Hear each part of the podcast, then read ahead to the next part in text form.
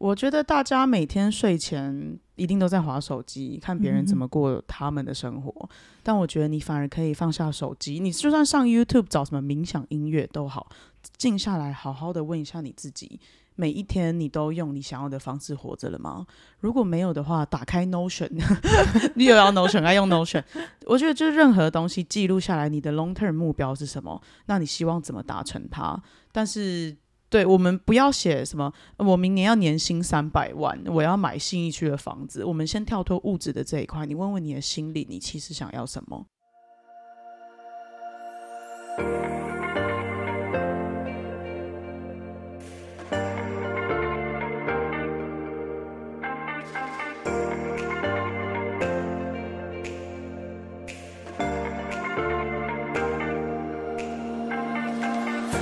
？Hello，大家欢迎来到小安子电台，我是安子。在这个节目呢，我会以一个催眠师的身份与你分享在我生命中的礼物。那么今天的礼物是什么呢？就让我们赶快听下去吧。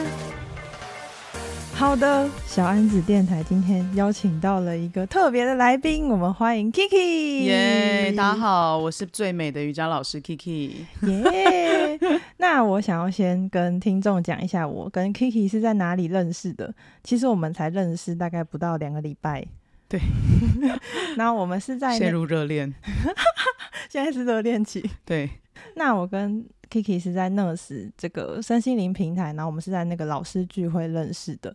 当初就是认识的时候，我其实直接直接开始第一印象告白时间，就是 我记得那个时候我带着我的基隆的伴手礼，对，那个芋泥球，那个叫什么、啊？连针芋泥球，连针芋泥球，对，然后我带去，非常经典。然后 Kiki 一看到就说：“这是我的最爱。”然后他就拿了一个，然后要藏到他的衣服里面。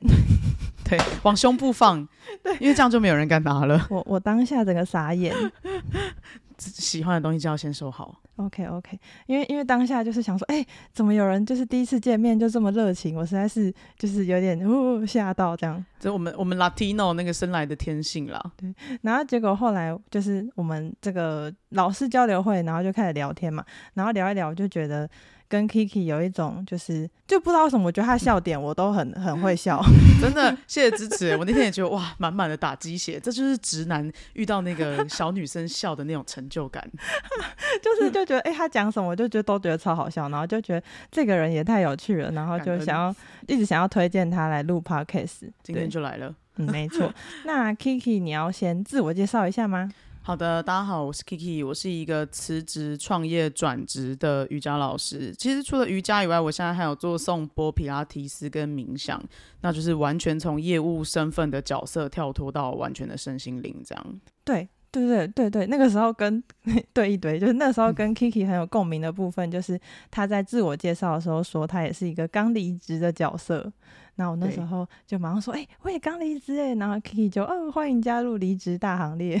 对，那天那天见面很搞笑。那天我们因为在 Nest 平台，我们老师相聚，我们会上台自我介绍，说你的 background 什么的。然后我上去讲我离职，然后变成每一个人上去都讲我离职十四年了，对对对对，哦、很强哎，就离职大家的背景，对，离职大学姐，这真的是人人向往的的领域吧？嗯、对，因为人类是不适合工作的。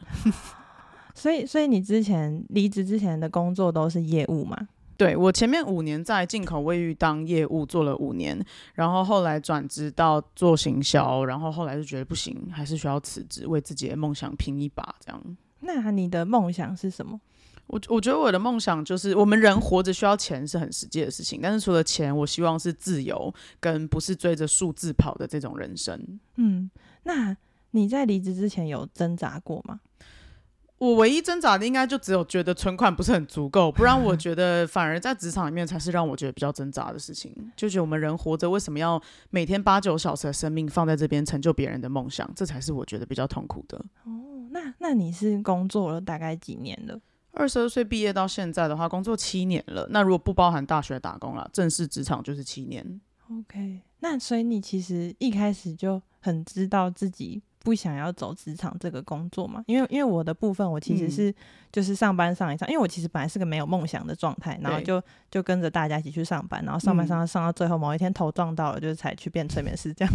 这个头撞到的契机是什么？就是听了 Podcast 啊，所以我觉得 Podcast 是一个很棒的渠道，对，很棒的洗脑频道，没有所以我们将洗什么来买买波，跟我买送波，一颗多少钱？两颗？我我觉得，因为主要我会我会开始创业，跟意识到这一切，是因为年轻的时候一定没有钱，所以你每天的生活就只有你的房租、日常开销跟你的未来在哪里，所以那时候的自己一定是一直在追逐资本主义游戏，然后薪水这一切。可是当你到了，那当然你也累积到了一个程度，像我们现在也将近三十岁，你在这个社会上，在这个产业中有点底气的时候，你才会觉得我可以为我自己做什么，那也才会是这个契机，你可以转到，好吧，我好像有机会，有点能力可以转职了。毕竟，如果你真的随时想要回职场赚钱，你绝对有以前的人脉可以说啊，来啦，随时来我公司，也是这时候才有勇气做这些事情。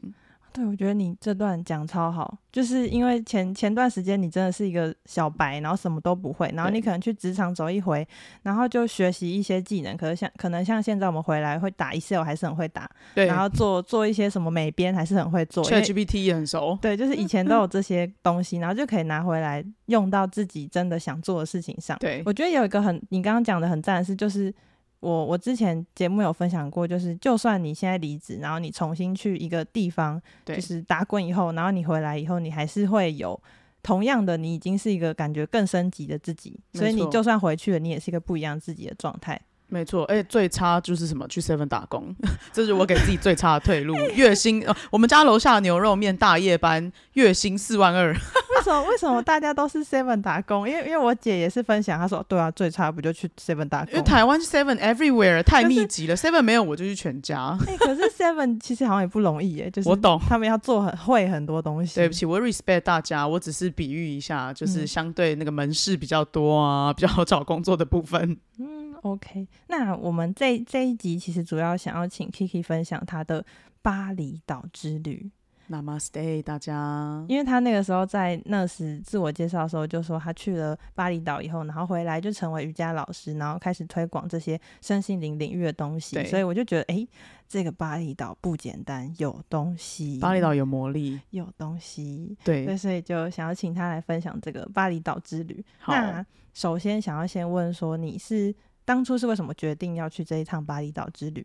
呃，因为我其实去年八月辞职，然后开始创业。但创业过程中，其实会有很多你无法自己控制的因素，比如说食品检验就是需要时间，设计初稿又要修改就是需要时间，嗯、很多东西都需要时间。但是当你卡在那创业的时候，你就会觉得每一分每一秒你都在花你的存款，你心里很焦虑，然后你整个人状态其实不是很好。嗯、所以我就决定，好吧，我干脆找个地方待着，多多看看世界。那那时候的念头就是啊，不然先去印度好了，去印度考个瑜伽老师。哦、因为以前的经验都是在健身房上团体课嘛，瑜伽没有人教你怎么做动作，没有不会一对一这么细的指导，顶多就来下犬式弯一点。嗯、那你会觉得那个观念是很 rough 的，嗯、所以刚好趁这段期间，我就查了一下印度瑜伽学校，但后来又觉得，但但私心有点想去巴厘岛，看起来比较 fancy 一点，然后所以我才选择了巴厘岛这样。哦，了解。那。你当初巴厘岛是自己去吗？还是跟别人一起？那时候很搞笑，我其实本来就都一直都是一个人出国的人，嗯、然后我就发了 IG 限动说，是不是应该去印度考瑜伽学校呢？然后大家就投票，yes yes yes。然后就我有一个朋友也刚好辞职，他就说，哎、欸，那不然我们一起去？我就觉得，哎、欸，可以哎。所以我觉得这就是一个缘分跟频率，不然如果他不讲，我应该只会继续待在台湾归着，然后每天焦虑，然后就觉得存款能不要变少就不要变少这样。哎、欸，我觉得这些都很神奇，因为其实引指引我，也不能说指引我，就是引导我去离职的地方是上海。然后、啊、为什么？然后也是刚好就是那个时候，就是我跟我姐还有另外一个我表姐，我们一起去上海。对，然后去了上海以后，就看了很多东西，然后然后后来回来以后。其实我内在在回来之前一直有一个翻腾，一直有一个不是，就是一直有一个，我觉得我未来一定会就是到处去玩，然后我还会再来上海，嗯、然后是在工作状态，嗯、就是会就是当初脑袋就有一个这样的想法，感觉，对，然后我就觉得嗯，我一定还会再回来，然后但是我其实回来没有想要马上离职，对结果是我姐，她她说你姐还比你快，然后就说不然一起去 Seven。姐姐比较冲哎、欸，我去我去那个 Family Mart，OK，竞争对手，OK，反正那时候他就回来，然后他就他就说，因为他其实是想要当艺术家，对，然后他看着那个浦东美术馆的展，嗯、他就想说，为什么我我明明就想要做那件事，但我回来在那边帮别人算钱？哦，你姐姐也是做金融业，呃，金融类的。OK OK，对对对对，那就是很两极哦，一个理智，一个不需要太理智的东西。对啊，然后他就他就决定说他要他就离职，然后我想说，我姐都冲一波了，我是否就是反正我们都只要跟爸妈讲一遍嘛，他们只要 shock 一遍就好，这整件事情就不用处理两遍，所以我们就一起就提离职了。那跟爸妈讲，那个家里记得住借住，然后三餐也麻烦你们了，拜托。对对，我爸就是做好了这样的准备，也爱爸爸，对，谢谢爸爸。对，这这这个很重要，就心理上的支持跟这个就是很实际的经济支持。没错。那你当时去巴厘岛，你觉得最想要跟大家分享的是什么？其实我觉得最想要跟大家分享的是为什么要去巴厘岛这件事，嗯、因为巴厘岛就是很两个路线，一个就是完全的 party，你去住饭店，然后酒吧什么都很便宜；嗯、另外一个就是一个寻找自我的旅程，这样。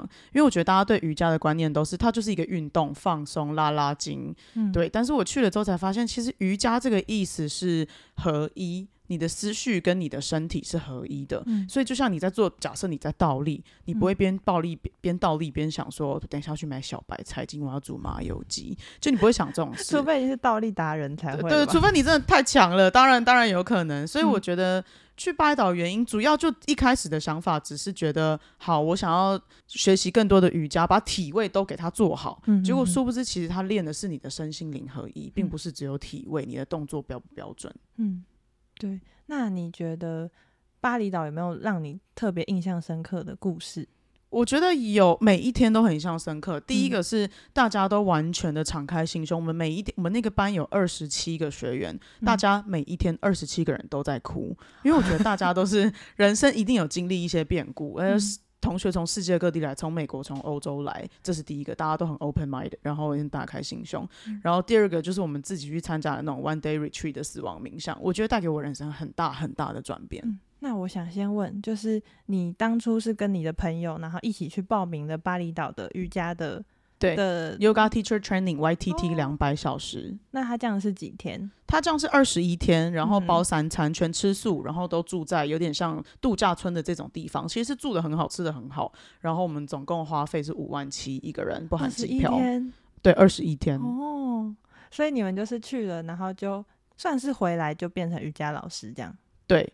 去完回来台湾，我们就决定先找找看有没有瑜伽老师的工作，然后同时也成立自己的品牌招生，这样。嗯，那你刚刚讲的那个死亡冥想，那个是包含在这里面的吗？还是另外？它是我们另外自己自费去参加，因为我们每一天的课程大概有九个小时的时间，其实很满，然后我们会遇到非常多不同的老师。嗯，那其中一个老师他就说他有开一个 one day retreat，叫做 death meditation，哦，死亡冥想，我就觉得哦很有意思，这是什么？我就自费去参加了，这样。嗯，那那你要分享那个死亡冥想的体验吗？好，死亡冥想它其实分成上下午两个阶段。第一个阶段早上就是你的 chakra，就是脉轮呼吸法，嗯、让你去感受你的身体的能量的启动跟流动。嗯、那下午它就是死亡冥想，死亡冥想的内容其实就是带你回到你的丧礼。嗯、那我觉得丧礼给大家最大的 waking bell 意思就是。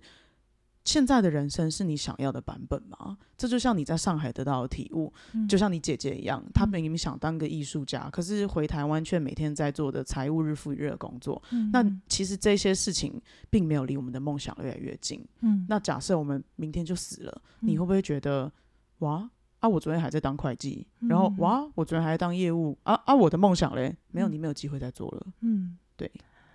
所以我想问，就是因为。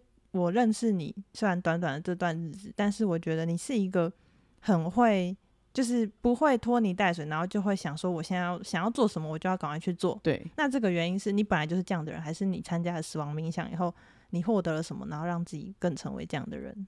其实我觉得从两方面来讲，第一方面是在我们在社会中挣扎，然后你就会觉得好穷哦，我想有更好的生活，所以只要看到任何的契机跟转变，你都会抓住机会。这是以前的我。嗯、那参加完死亡冥想后的我，给我的 waking bell 反而就是我刚刚讲的，哇，搞不好我下一秒就挂了，嗯、那我还要这样子活着我不想要的人生吗？所以我觉得是完全的两个面向，一个是为了想在资本游戏中力争上游，另外一个我是。哇，搞不好我明天就死了啊，那我要为自己而活。OK，那你们，我我现在跳着问，就是你们，你说你们每一天那个班每一天都在哭，对，那那个哭的体验是为什么？为什么会想哭？呃，因为就像我这个死亡冥想的老师，他通常他的课程时间都是在日落，嗯、我们会看着日落，然后他会放一些很好听的 mantra，感觉超美的，超美。他会带着我们冥想，不管是欢笑活动或是死亡冥想，死亡冥想是自费啦，欢笑跟活动冥想，然后他会大家会坐在一起围绕一个圈，大家手牵着手，然后老师会跟你说，如果你有任何原因或任何故事你想分享的。你欢迎在这边分享，这边是一个安全的环境，所以就变成哦，我现在怎么突然有点想哭？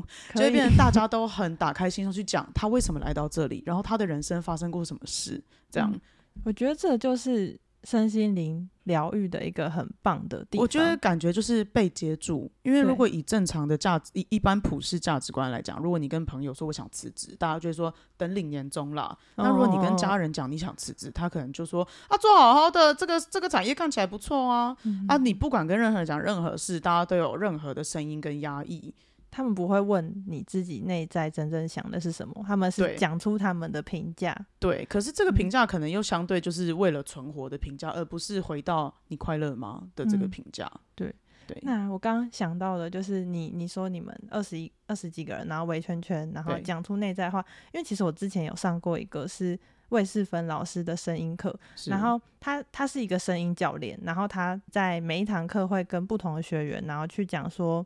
对，请大家分享你的声音，然后可能有的人声音会这样，就是讲不太出来，然后会卡的。那你可能卡，他可能就想说你是卡在哪里，然后你可能卡的地方跟你过去的经验或你家庭背景有关。嗯，然后我觉得最感动的是，就是因为那堂课它有初阶、进阶、中阶，然后反正就是大家会一起上，然后上到之后就有一个。都不讲话的同学，他就突然发表了，他就说我我也想哭了，就是、嗯、他就说他就说他上了这堂课，然后他回去跟他的家人，然后讲了一些什么话，然后他们一家族那个晚上，他们好像家族旅游吧，那个晚上大家都在吵架，嗯、然后每个人都在讲对方可能对方。对，就是你可能就是讲了很多内在的不开心，嗯、然后甚至是他说他的爸爸都哭了。可是，嗯他觉得这个转变是让他们家的整个情绪都开始流动。对对，然后他说他自己来上这堂课，他也开始愿意去跟大家讲他自己的故事。嗯，对，然后就在那个场域，你就会觉得这些身心灵的课程真的很神奇，就是你要去找到一个你信任的场域，然后把你自己的事情讲出来。对，然后可能。对别人来说，那只是一个故事，但对你来说，是一个在跟自己和解的过程。没错，我会觉得超疗愈的。没错，而且我们那时候听到很多故事是，比如说有认识一个台湾女生。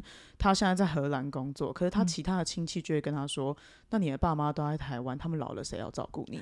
哦、所以他就 边讲边痛哭。他说他觉得自己好像很不孝，嗯、可是他又觉得这就是他想要的人生。嗯、完蛋，现在又想哭了，好感人哦！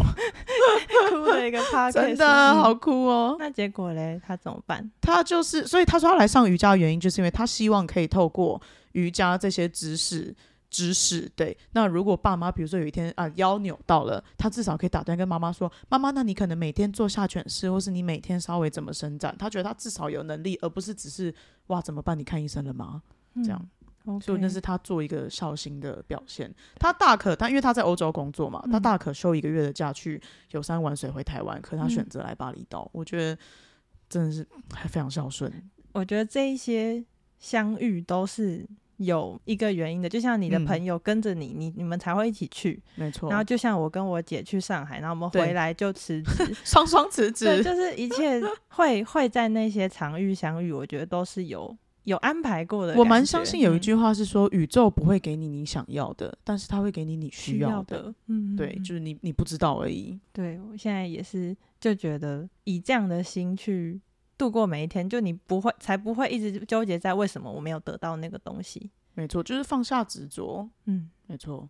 所以你后来从巴厘岛回来，就开始推广瑜伽跟冥想吗？对，一开始其实有投一些连锁健身房等等，然后发现哇，职缺太少了吧，所以我跟我的 partner Zoe，我们就创立了品牌，然后租教室，然后开始开自己的颂钵冥想瑜伽课程。这样，那相对我们，因为很多都是从我们的朋友开始，他们都很有兴趣，所以我觉得能够有这个能力去改变身边的人，不要说改变，帮助身边的人，我觉得蛮好的。嗯，那你们的。瑜伽的部分是要怎么找到你们？就是你们两个的工作室，或者是你们会在哪里办活动？要在哪里找到你们？呃，我觉得两条路，一条是我个人的 IG，因为我一直有在发一些 Reels 短影片或是贴文，然后都会用一些 Hashtag，比如说什么台北瑜伽老师、瑜伽老师。嗯、那认识我的人本来就可以知道嘛。那要么从 Hashtag 来，有时候可能会下一些广告。那要么就是因为我们现在有跟 Nest 这个平台注册，它有点像是身心灵界的经济的感觉。对对对。所以你可以上到这个平台去找你想要找的老师啊、Style 啊、费用等等的。嗯。对，所以主要两种。那你要跟听众介绍你的 IG 吗？我的 IG 叫做谢 Kiki H S I E H Kiki 斜杠创业人。如果想要看我前面五年怎么挣扎，然后现在又转型瑜伽老师、颂钵冥想，甚至为了生存，我还是考了皮拉提斯证照的这一切。然后接下来要把我的创业珍珠奶茶卖到美国跟秘鲁。嗯、我觉得人生真的很多故事，欢迎大家追踪我。如果你想要看一下别人怎么发疯，但其实你也可以。我我会把他的那个 IG 的连接放到我们的资讯栏。康萨米达。对，那嗯，你刚刚讲了很多，有那个珍珠奶茶，然后有五年的那个，对你有对你有什么特别想要分享的故事吗？我觉得。没，哎、欸，特别想分享的故事。我觉得你想要做什么就去做。像我，我知道很多人会觉得出国很贵，一个人去越南玩是不是好危险？因为我去年才去了秘鲁，哦、大家就还去了美国嘛。然后之前也一个人去葡萄牙、西班牙，就 everywhere 我都一个人去，大家都会觉得会不会很危险？可是我觉得其实你只要。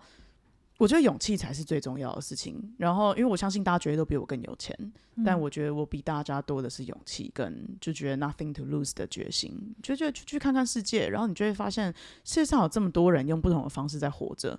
这就，有点像我很喜欢看实境秀 Terrace House 双层公寓嘛，他其实都会找很多什么艺术家、歌手、演员来。我就会觉得，当你看过这个世界有这么多人用不同的方式还是可以活着的时候，你就可以去思考你自己的人生想要用什么活法。这样，我觉得你这个分享很赞。因为其实我我的家庭背景，就我已经算是我们家最乐观的人。嗯，就是我妈永远，你跟她讲什么，比方说你要去秘鲁，她就说你不要去，等下被卖掉，然后什么的。我觉得长现在的长辈其实都是这样子。对，就是我妈到现在，我不管跟她讲，我可能只是跟她说我要去台北车站，她就说会不会太冷，你会不会感冒？就是她所有的第一个反应一定是你会不会发生负面的事。对对，就是所有的长辈都是这样，然后导致我们家就是可能。像我在跟我姐讲话，或者是甚至是跟我男朋友，就是我就我会觉得我身边的人，他们好像在跟他们聊所有事情的时候，他们都会往最坏的地方去想。嗯，对，我自己的想法是这样，但是我现我以前当然他们的出发点是爱，没错，跟关心。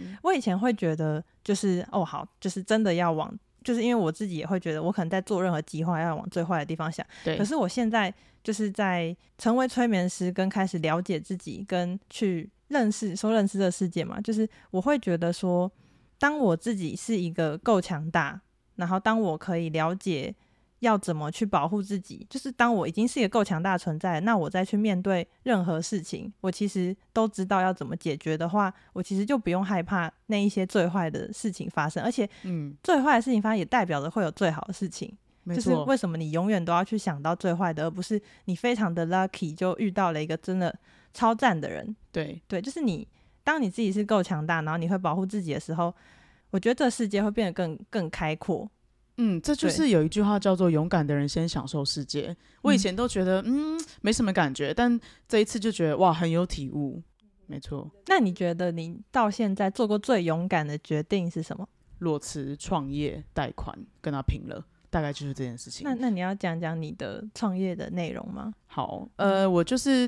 因为当业务很多年的经验了，然后这一次就是我讲的，我去了秘鲁玩，然后也去了美国玩了两个月，嗯，然后我发现珍珠奶茶在台湾人眼中这么日常的东西，在国外居然这么有市场，而且很贵，非常贵。可是其实还好，因为以他们的收入来讲，其实是 OK 的，嗯，对，所以至少在国外一杯珍珠奶茶都是一百五十台币起跳，对。然后我这次回台湾之后就觉得我必须做这件事，我就辞职，然后就开始看工厂、找原料、做包装设计，全部都自己来。可是。是那个当下的我是完全没有想最会打算，因为我我贷了款，然后我就会觉得啊没差，最差结果就是找个什么月薪三万六的面店，我不知道啦，嗯、就是我觉得这种事情总有解决办法的。对对对对对，我觉得就是这个心态。对，嗯，对，所以我觉得大概就是辞职创业这件事情。OK，因为因为其实我有我我发现我的后台有英国的听众，然后也有德国的听众，就是 speak English，然后澳洲澳洲也有，我都是讲中文啦，所以他们应该是华人啊，华人听得懂中文的人，对，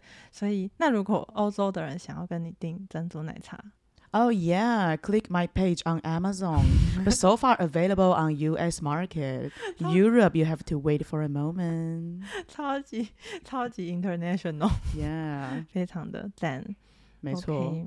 那你最后有想要跟听众分享什么吗？最后一段话，我觉得大家每天睡前一定都在划手机，看别人怎么过他们的生活。嗯、但我觉得你反而可以放下手机，你就算上 YouTube 找什么冥想音乐都好，静下来好好的问一下你自己。每一天你都用你想要的方式活着了吗？如果没有的话，打开 Notion，你有要 Notion，爱用 Notion。我觉得就是任何东西记录下来，你的 long term 目标是什么？那你希望怎么达成它？但是，对我们不要写什么，我明年要年薪三百万，我要买信义区的房子。我们先跳脱物质的这一块，你问问你的心理，你其实想要什么？对，大概是这样。我觉得。你你为什么去想？为什么你想要年薪三百万？你这三百万你，你如果你真的目的搞不好其实是你想环游世界哇！那所以其实你不是要三百万，你要的是环游世界。那你该怎么样环游世界？那如果你是一个很会 coding 的工程师，Lucky you，你可以直接去。那如果不是像我们一样，当然身心灵是一条路，创业也是一条路，嗯、所以我才会你知道，今年就去年辞职之后把自己搞死，把所有东西都嘎在一起。但我的梦想就是环游世界跟自由。OK，好，那。期待你就是到时候环游世界，然后给大家看更多的酷的影片。好的，那个英国跟德国，嗯、你刚刚说还有哪里？澳洲，还有澳洲的朋友，我们就接下来见喽。Kiki，耶，See you soon。那我们就今天就先这样喽。好的，嗯，大家拜拜。大家拜拜，晚安。好啦，那今天这集节目就到这边啦，非常感谢你的收听。那我跟 Kiki 后续有在录一个关于瑜伽 QA 的部分，就是特别把这个巴厘岛瑜伽 trip 的部分拉出来，然后进行更多的 QA 环节。那在那个 QA 环节里面呢，主要是我会询问 Kiki 说，如果我在台湾想要成为一位瑜伽老师，我是只有巴厘岛的资源可以运用吗？还是其实台湾也有相关的师资呢？那它跟巴厘岛的差别在哪里？